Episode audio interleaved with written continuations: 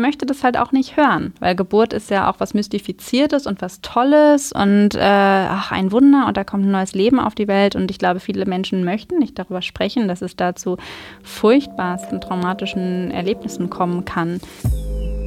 Hallo und herzlich willkommen zu einer weiteren Ausgabe von Corona-Land, dem Podcast, in dem wir uns der Corona-Krise widmen, die jetzt schon seit fast einem Jahr unser aller Leben beherrscht. Ähm, wir gucken auf die Auswirkungen auf die Gesellschaft, auf die Wirtschaft, auf unser persönliches Leben.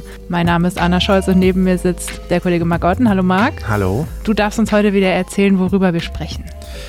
Ja, heute sprechen wir über ein Thema, das äh, nicht Corona-spezifisch ist, das Corona aber äh, nochmal verschärft hat. Wir sprechen über Gewalt unter der Geburt und im Kreissaal.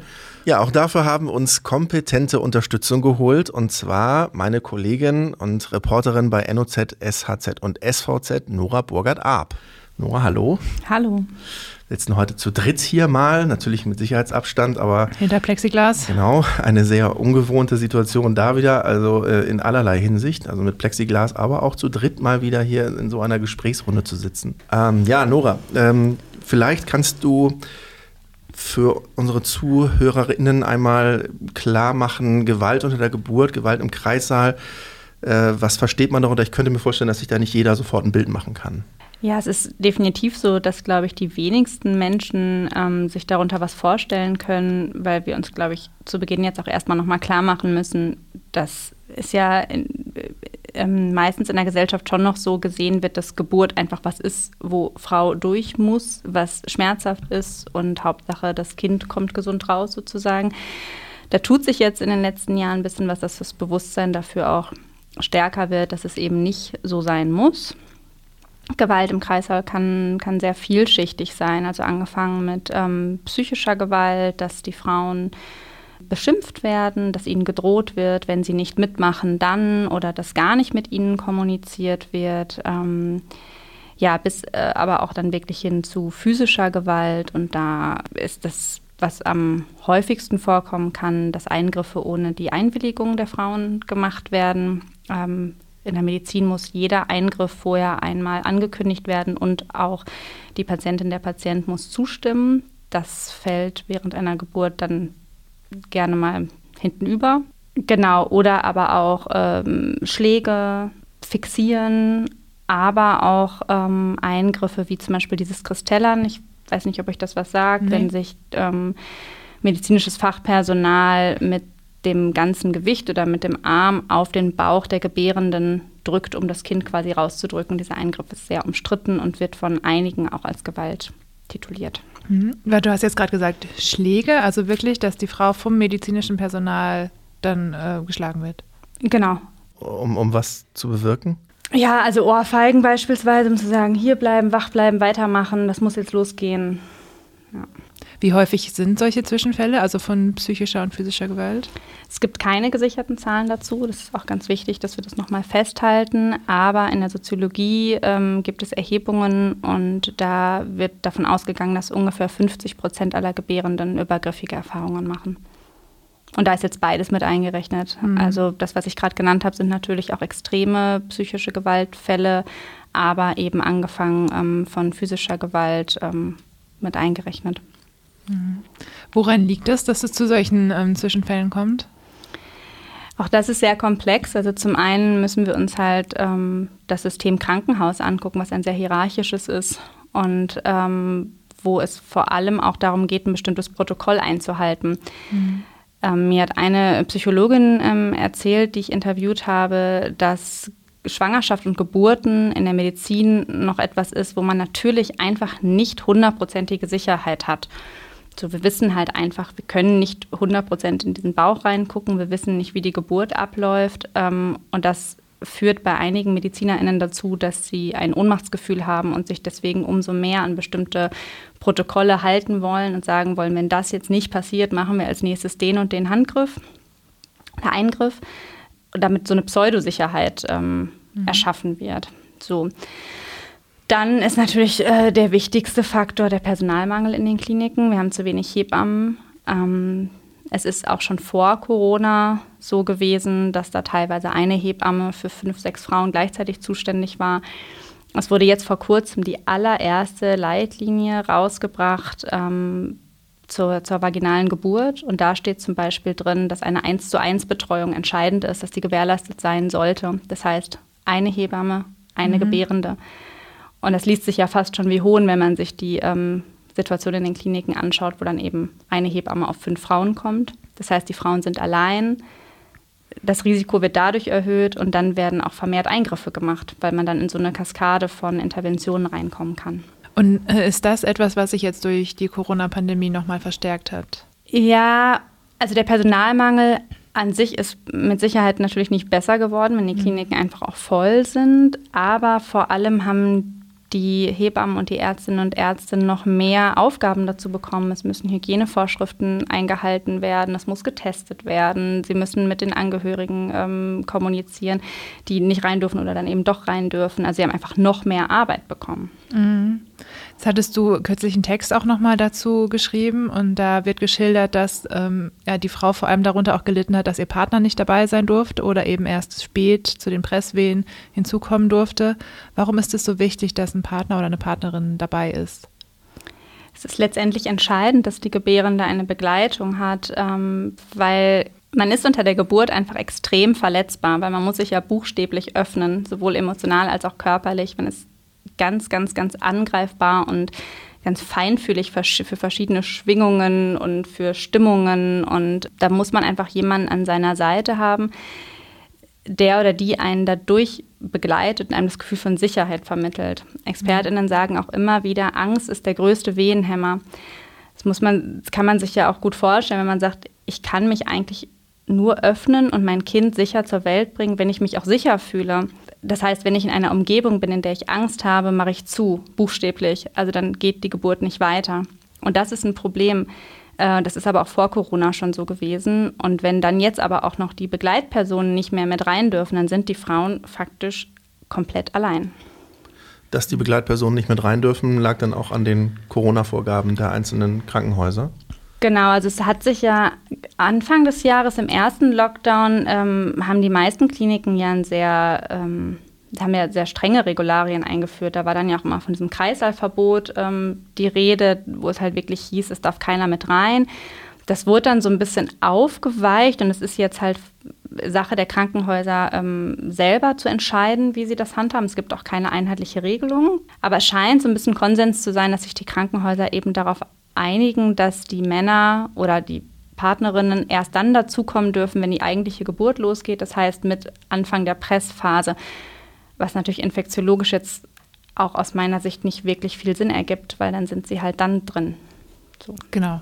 Also eine mhm. Stunde oder zwei, das macht ja dann wahrscheinlich keinen Unterschied oder einen Tag. Genau, fürs Infektionsgeschehen macht es wenig Unterschied, aber eine Geburt kann das ganz ähm, entscheidend beeinflussen. Ich muss jetzt mal ganz dumm fragen, wie lange kann sich denn so eine Geburt ziehen überhaupt? Jede Geburt ist ja individuell, aber wir reden hier ja schon, wenn man jetzt mal von einer Erstgebärenden ausgeht, in der Regel von mehreren Stunden. Das mhm. heißt, es ist dann ja schon Standard, dass die Gebärenden stundenlang alleine sind oder halt ohne ihren Partner, ihre Partnerin. Ähm, was man aber auch nicht vergessen darf, es gibt ja auch Fälle, ähm, wo eingeleitet wird. Also, dass ähm, die Frauen dann schon teilweise zwei Tage in einem Krankenhaus sind und ähm, Wehenmittel bekommen. Und auch da, das ist ja ein enormer psychischer Stress, in dem mhm. sie da mhm. dann sowieso schon drin sind. Und das ohne Begleitperson. Und dann gehen sie maximal gestresst oder beansprucht überhaupt erst in die Geburt rein. Du hattest gerade schon gesagt, die Krankenhäuser entscheiden das oft auch selbst und ähm, die Protagonisten in deinem jüngsten Text äh, haben sich ja auch bewusst für eine Klinik entschieden, weil sie dort, zumindest glaubten sie das, äh, gemeinsam äh, die Geburt mitmachen konnten. Dann ist es soweit gewesen und der Partner ist trotzdem abgewiesen worden und durfte dann nicht mit rein. Wie kann sowas sein? Ja, wenn ich das wüsste. Aber dieser Punkt ist halt ganz wichtig, den du nennst, weil auch da fängt schon ja eine Entmündigung der Gebärenden an. Also diese Willkür, der sie ausgesetzt sind, das ist ja psychisch enorm belastend. Wenn ich irgendwo anrufe und sage, ich möchte meinen Partner, meine Partnerin dabei haben, dann sagen die, ja, ist kein Problem. Und dann komme ich da unter der Geburt an, bin sowieso schon emotional ähm, beansprucht. Und dann heißt es, nö, doch nicht. Das stresst. Das stresst. Und mhm. da würde ich jetzt auch sagen, da fängt auch schon eine Form von zumindest Machtausübung an. Warum das so ist, kann ich dir leider nicht beantworten. Es wäre schön, wenn wir das wüssten. Mhm. Und da sind dem Paar momentan auch die Hände gebunden, oder? Es gibt keine juristischen Maßnahmen, die man ergreifen kann. Ich nee. denke mal, dass da auch ein Hausrecht von einem Krankenhaus greift, das weiß ich aber nicht. Mhm. Was halt häufig passiert, was ich jetzt auch schon häufiger gehört habe, ist, dass äh, die Begleitperson dann draußen wartet. Und auch das ist ja massiv belastend, wenn man sich überlegt, mein Kind kommt zur Welt und ich sitze hier die ganze Zeit im Auto ähm, oder stehe in der Kälte irgendwo rum und kriege eigentlich nichts mit und weiß gar nicht, was los ist. Du hast es jetzt gerade auch schon mal angesprochen. Ähm, es wird oft damit argumentiert, so Hauptsache das Kind ist gesund und ähm, darauf kommt es an. Gibt es einen Punkt, an dem die, das Recht der Selbstbestimmung der Mutter über ihren Körper endet? Oder gibt es sowas, was von den Ärzten vorausgesetzt wird? Also, mhm. dass man sagt, okay, sie sind hier, mein Kind zu gebären, nicht um selber im Mittelpunkt zu stehen? Das ist eine ganz komplexe Frage, die du ansprichst, weil sowas ja auch schon in der Schwangerschaft losgeht, dass ähm, viele Frauen ja auch berichten, dass es letztendlich immer ums Kind geht, was ja auch gut ist, aber dass man oft das Gefühl hat, ähm, mein eigener Körper geht jetzt quasi in den Hintergrund und ich muss jetzt funktionieren, damit dieses Kind gut auf die Welt kommt. Und ähm, die Frage, die du gestellt hast, ist ja, wo das Selbstbestimmungsrecht der Frau aufhört und das Recht des Kindes anfängt. Und das ist ethisch nicht geklärt und es ist mhm. auch juristisch nicht geklärt. Und das ist ein Problem, weil diese, das muss geklärt werden. Ja, da sind wir natürlich in einem breiten Feld, wie auch beim Thema Abtreibungen. Also ich glaube, das Wichtige ist halt eben der, der, der Konsens. Und das ist etwas, ähm, das sagte mir dann eine Expertin auch, die ich interviewt habe. Wir waren eigentlich schon viel weiter. Es war in der Geburtshilfe schon angekommen oder auch in der breiteren Gesellschaft, dass es um Konsens geht und dass es halt darum geht, dass eine Mutter gefragt wird, ob ein bestimmter Eingriff gemacht werden soll. Und äh, ich würde jetzt mal sagen, die meisten Mütter stimmen halt auch zu, wenn es wirklich ähm, eine handfeste Gefahr fürs Kind ähm, existiert. Und da waren wir schon und sie sagt, aber jetzt durch Corona wurde diese Arbeit eigentlich über Nacht zunichte gemacht, weil der Konsens einfach nicht mehr im Vordergrund steht, weil es nur noch darum geht, wir müssen schnell sein, wir müssen das Kind rausbekommen, mhm. buchstäblich. Und äh, ob du jetzt deinen Partner dabei hast oder nicht, ähm, und ob du mm, irgendwie Probleme mit der Maske hast oder nicht, ist uns jetzt erstmal irgendwie egal. Hm, was ja in der Notfallmedizin auch durchaus mal gang und gäbe ist ne, und auch völlig verständlich. Aber wenn ich das richtig verstehe, ist es ja bei den ähm, Übergriffen, über die wir sprechen oder Gewalt, nicht immer der Fall, dass es wirklich eine medizinische Notwendigkeit gab, außer dass es zeitlich drängt oder durch Personalmangel es eng wurde. Es gibt sicherlich auch da immer Notfälle, wo das gerechtfertigt mhm. ist, dass auch ein schnelles Eingreifen passiert. Also das ist ja auch wichtig, dass wir das einmal klarstellen, dass wir hier jetzt nicht über die Fälle reden, wo wirklich Gefahr für fürs Kind oder auch für die Mutter bestand. Ähm, aber das Problem ist halt, dass diese Übergriffe ja leider zu einer Kultur im Krankenhaus dazugehören. Und dass es halt durch so eine jetzige Situation, in der wir sind, nur noch verschlimmert wird. Plus, wenn halt niemand da, also für die Frauen selber, ist es ja auch oft nicht unbedingt zu erkennen, dass Gewalt angetan wurde. Mhm. Ähm, man fühlt sich dann in dem Moment ähm, überfordert und weiß nicht so ganz, was war das, was habe ich da jetzt gerade erlebt. Aber wenn dann niemand dabei ist, der das nachher mit einem bespricht und sagt, dass, was da passiert ist, das war nicht in Ordnung oder ähm, ich habe das von außen betrachtet und das wäre, ähm, ich hätte da eingreifen müssen oder wir hätten was sagen müssen. Also dass man das einfach durchspielt danach, mhm. das fällt ja auch weg, wenn sozusagen kein Zeuge dabei war. Vielleicht erklärst du noch mal kurz, ähm, warum auch das Thema alleine gelassen werden, auch warum das auch schon zu Gewalt gehört, wenn man quasi eigentlich, wenn eigentlich nichts passiert. Wenn das gegen deinen Willen passiert, ist das Gewalt. Wenn du sagst, ich möchte nicht alleine sein, aber dann sagt jemand, doch, ich lasse dich jetzt alleine, ist das eine Machtausübung und damit Gewalt. Das könnte man ja auch, ähm, wenn du dir überlegst, man macht das bei Kindern, die sagen, ähm, lass mich bitte nicht alleine, du sagst, mache ich aber doch. Du hast ja mit Betroffenen gesprochen. Wie, wie gravierend haben die genau diesen Punkt erlebt? Ich könnte mir vorstellen, das hat ja sehr viele betroffen und wird vermutlich auch noch die eine oder andere Frau in den kommenden Monaten betreffen, dieses, dieses Alleinsein. Das verstärkt äh, massiv die Angst. Wie ich vorhin schon meinte, also man ist unter einer Geburt ja sowieso extrem verunsichert, extrem verletzbar muss sich öffnen und dann ist man allein und hat Angst. Und die Frau, mit der ich gesprochen habe, die erzählte auch, ähm, dass sie auch Angst hatte vor einer Infektion. Also es kommen ja auch tausend neue Gedanken mhm. in so einer Pandemie dazu. Sie, ähm, dann waren ähm, ihre Blutwerte nicht gut äh, und dann wusste sie nicht, was bedeutet das für mein Kind, aber es war niemand da, mit dem sie darüber sprechen konnte. Das heißt, Sie war alleine über Stunden in Angst. Das ist eine Gewalterfahrung. Welche langfristigen Folgen kann das denn haben, wenn man solchen Machtausübung oder Gewalt ausgesetzt ist? Auch da ist es natürlich sehr individuell. Da reden wir auch ähm, über eine sehr große Spanne an Folgen. Ähm, es gibt einige Frauen, die tatsächlich berichten, dass sie eine posttraumatische Belastungsstörung haben und auch psychologische Hilfe in Anspruch nehmen müssen. Ich habe eine Frau auch interviewt, die genau das erlebt hat und ähm, die dann einige Jahre in Therapie war und daraufhin dann ein Hilfsnetzwerk gegründet hat, um ähm, mhm.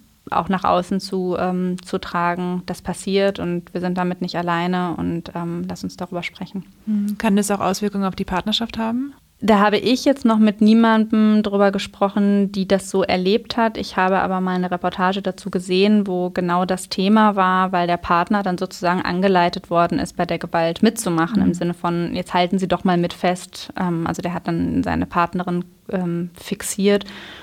Und das war ein riesengroßes Problem für die Beziehung danach. Mhm, das kann ich verstehen. Was ich mich die ganze Zeit frage, ist, warum gelingt es denn den verantwortlichen Ärzten und, und Hebammen nicht, da mehr in die Kommunikation zu gehen, auch mit den Frauen. Ich glaube, dass viele Frauen da schon grundsätzlich Verständnis für haben, für bestimmte Maßnahmen, die jetzt gerade auch während Corona gelten. Aber offensichtlich gelingt es ja nicht, transparent zu machen. Ich weiß, es ist jetzt gerade doof, Sie können mich jederzeit, ich bin jetzt aber erstmal 20 Minuten weg, ich bin dann in 20 Minuten aber wieder da. Ich mhm. glaube, das könnte schon eine Menge helfen, aber das scheint nicht wirklich stattzufinden, oder? Es findet statt, aber natürlich noch nicht so in dem Ausmaß und überall, wie es notwendig wäre. Und damit sind wir wieder beim Punkt ähm, Hierarchie oder auch ähm, Selbstbild von MedizinerInnen. Also es gibt ja auch, ähm, also das, der Punkt, den du ansprichst, der ist ja in allen medizinischen Bereichen entscheidend, mit den PatientInnen zu sprechen und aufzuklären und auf eine Augenhöhe zu gehen. Und ich glaube, jeder von uns hier hat sicherlich schon mal erlebt, dass er über einen gesprochen wurde, wenn man mhm. in Krankenhäusern oder in Praxen saß. Ähm, und in der Schwangerschaft und Geburt ist das tatsächlich ähm, etwas ganz Entscheidendes, wie ich vorhin auch schon ansprach. Das fängt ja in der Schwangerschaft zum Teil schon an, dass den Frauen eine Mündigkeit abgesprochen wird, dass halt gesagt wird, nee, die Untersuchung ist aber notwendig und das können sie überhaupt nicht einschätzen und wir machen das jetzt. Und dass diese Frauen dann eher das Gefühl haben, ah, okay, ähm, ja, dann ich mache jetzt irgendwie alles mit. Aber eigentlich ist man ja selber in der Regel aufgeklärt und möchte mitentscheiden dürfen über seinen eigenen Körper. Aber ich glaube, das, was du ansprichst, ist ja auch ein Kommunikationsproblem, was sicherlich noch mal viel tiefer geht, als es jetzt nur auf die Geburtshilfe zu reduzieren. Und wie viel, sag ich mal, Chance haben dann Frauen, wenn sie dann überhaupt in der Lage dazu sind, unter dieser stressigen Situation, unter der Geburt, dann auch einzufordern, ähm, ich fühle mich hier, also klar anzusprechen, ich fühle mich hier allein gelassen, dass ich nehme das so nicht hin. Ich verlange, dass jetzt hier jemand häufiger bei mir ist. Hat, äh, hat das Erfolg? Da sind wir auch wieder bei der Frage danach, wie wichtig eine Begleitperson ist. Weil wenn ich selber nicht mehr in der Lage dazu bin oder mich nicht mehr ähm, in der Lage dazu sehe, diese Dinge zu formulieren, brauche ich halt jemanden, der das für mich tut. Und diese Person fällt dann halt weg. Ist dir denn bekannt, inwiefern das äh, beim medizinischen Personal ein Thema ist? Also wird das auch unter den Hebammen zum Beispiel besprochen, dass sie quasi wissen, dass sie ihrer Aufgabe gerade gar nicht gerecht werden und auch nicht gerecht werden können? Das wird definitiv mehr. Also es gibt immer mehr Fachpersonal, was darüber auch spricht, auch öffentlich, Hebammen, auch sogenannte Doulas. Das sind Frauen, die extra dafür ausgebildet werden, eben Gebärende zu begleiten, aber eben auch ähm, Ärztinnen und Ärzte. Das Bewusstsein wächst schon dafür. Ähm, das ist definitiv so. Das ähm, ist auch wichtig, weil nur dadurch bestimmte Strukturen durchbrochen werden können. Das heißt, um äh, auch nach Corona, oder wir hatten ja schon gesagt, das ist ja kein Problem, dass jetzt durch Corona neu geschaffen worden ist. Ähm, so perspektivisch, was, was wäre dann der Schlüssel? Einfach mehr Hebammen einstellen? Wären die überhaupt da? Ist auch die nächste Frage. Ja, das ist, ähm, ich wollte noch einmal kurz einen Satz äh, zum Thema sagen, ob die sich dessen bewusst sind. Man darf halt eben auch nicht vergessen, ähm, eben durch diesen Personalmangel in den Kliniken, die Hebammen, die da arbeiten, die müssen teilweise über Stunden ihre eigenen Bedürfnisse komplett ignorieren. Die können nicht auf Toilette gehen, die können nicht essen. Ähm, und wenn man seine eigenen Bedürfnisse nicht befriedigt, kann man auch nicht sorgsam und einfühlsam mhm. sich um andere Menschen kümmern. Das ist einfach nicht möglich. Das heißt, von denen wird auch einfach wahnsinnig viel abverlangt. Also ähm, ich glaube, das ist auch wichtig, dass wir uns das nochmal bewusst machen, dass die halt auch Opfer einer Struktur sind. Mhm.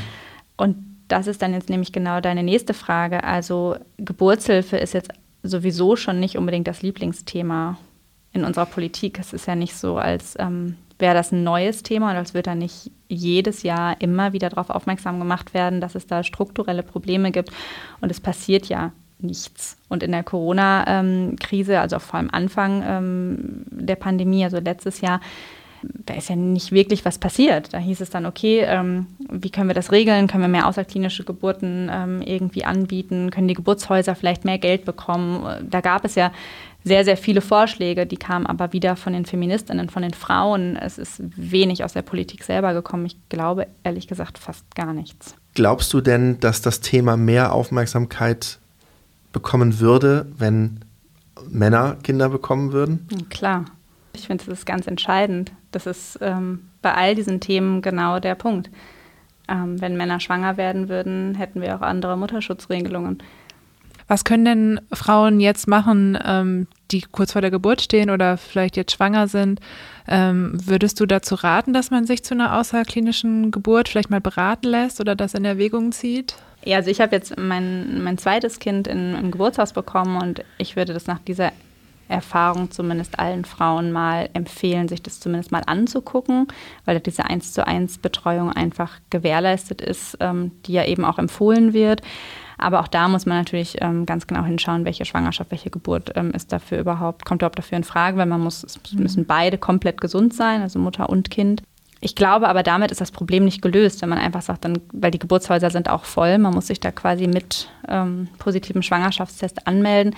Es muss halt an der Struktur was geändert werden. Und das ist ein grundlegendes Problem. Man kann nicht einfach allen Frauen sagen, ja, dann entbindet doch zu Hause, weil mhm. dann kommen neue Gefahren und neue Probleme auf uns zu. Also in den in der Geburtshilfe insgesamt und auch ähm, in der Wahrnehmung der Geburtshilfe insgesamt muss sich grundlegend was ändern.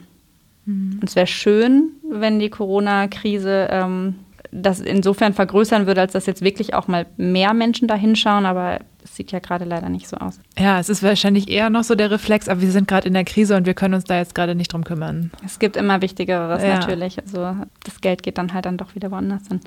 Gibt es schon irgendwelche Präzedenzfälle, wo jemand mal erfolgreich juristische Schritte eingeleitet hat? Also es gibt immer mal wieder ähm, Betroffene, die das machen, aber noch nicht wirklich viele, weil es auch nach wie vor wahnsinnig schwierig ist, eben weil diese Fragen, die wir gerade angesprochen hatten, wo hört die Selbstbestimmung der Frau auf, ähm, die sind halt noch nicht geklärt. Und auch da bestehen halt immer noch sehr, sehr viele Hürden, weil es einfach nach wie vor ein Tabuthema ist. Weil es halt mhm. ähm, wenn Frauen Gewalt unter der Geburt erleben, müssen sie ja das auch bei jemandem zur Anzeige bringen, die oder der dafür Verständnis hat. Und wenn du dann wieder eine Form von Gewalt erlebst, in dem die Leute sagen, ja, aber es ist doch eine Geburt und das tut halt weh, mhm. dann machst du das nicht. Das hattest du auch schon angeschnitten ähm, vom Selbstbild einer Frau oder von der Rolle der Frau. So, da ist ja auch immer viel mit Aufopferung und Selbstlosigkeit das von einem Mann ja irgendwie nicht gefordert wird. Und äh, ich könnte mir vorstellen, dass das auch dann wieder so eine Hürde ist, sowas zur Sprache zu bringen, so weil ja meine Aufgabe eigentlich ist, mich dem unterzuordnen, diesem Geburtsvorgang. Ja, genau. Und das ist eben in der Schwangerschaft das Thema, das ist unter der Geburt das Thema, das ist danach das Thema, dass eigentlich ähm, wir halt in unserer Gesellschaft ein Mutterbild haben, wo die Aufopferung untrennbar damit verknüpft ist es geht ja nicht darum, diese Dinge gegeneinander aufzuwerten, zu sagen, äh, das Kind kommt gesund auf die Welt und deswegen bin ich egal. Also das ist ja untrennbar miteinander verbunden, dass es beiden gut geht und auch eben danach. Also äh, die Gesundheit der Mutter ist mit dem Kind untrennbar verbunden und das eben auch unter der Geburt. Und ich glaube, das muss man sich bewusst machen, dass es kein erstrebenswerter Zustand ist, zu sagen, ich bin egal, ich stelle mich zurück, weil das das kann nicht funktionieren, wenn es mir gut geht und wenn ich die Geburt gut verpacke und mich sicher fühle und gestärkt und gut begleitet, dann gibt es auch weniger ähm, oder gibt in den guten Fällen gibt es weniger Interventionen, gibt es dadurch auch wieder weniger Gefahr fürs Kind. Also mhm. diese aufopfernde Mutterrolle, das ist ja was, was ähm, in ganz viele Bereiche reingeht, ja. Ja, und auch im Hinblick auf die, die Bindung. Ich habe jetzt einige Artikel zu dem Thema gelesen, wo Frauen berichtet haben, dass sie ganz lange den Geburtstag ihres Kindes dann nicht richtig feiern oder genießen konnten, weil das für sie halt so eine Erinnerung war mhm. oder so eine posttraumatisch, wie du schon gesagt hast. ähm, an eben diese gewaltvolle Geburt und ähm, das das ist ja auch ein ganz entscheidender Punkt, dass es halt ja oft in der allgemeinen Wahrnehmung noch ist, so, naja, das ist halt ein Tag. Ich meine, sowas wird ja auch immer mal wieder in irgendwelchen ähm, Serien oder sonst in der Popkultur lustig in irgendwelchen Comedies gesagt, ah ja, komm, ein Tag, du schaffst das, also bla, und dann ist alles, alles mhm. wieder toll. Aber das ist es ja eben nicht. Worüber man halt auch sprechen muss, sind eben die Langzeitfolgen. Also wenn die Mutter traumatisiert ist, kann sie sich schlechter um das Kind kümmern, dann ist die Gefahr für eine Wochenbettdepression erhöht.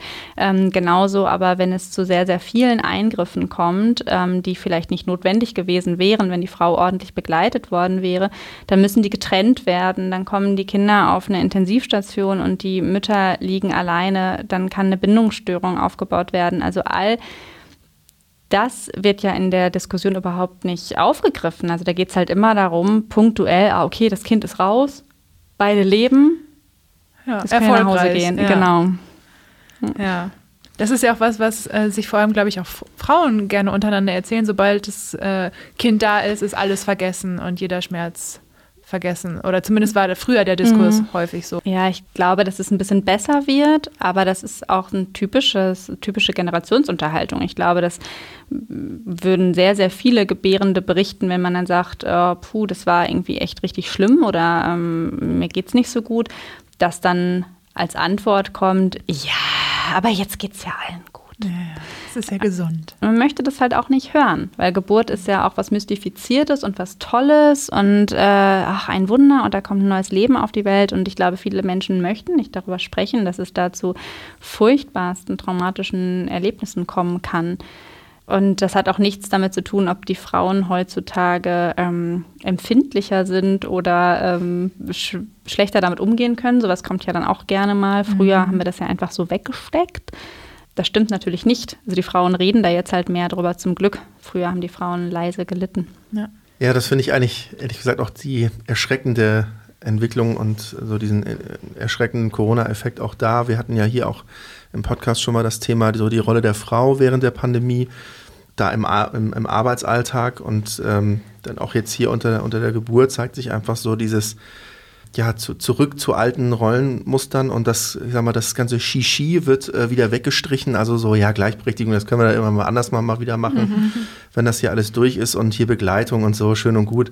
Wichtig ist, dass das hier alles jetzt läuft, dass hier alle, dass das Kind rauskommt und alles andere ist erstmal egal. Das finde ich äh, tatsächlich auch erschreckend, auch so von, von deinen Schilderungen.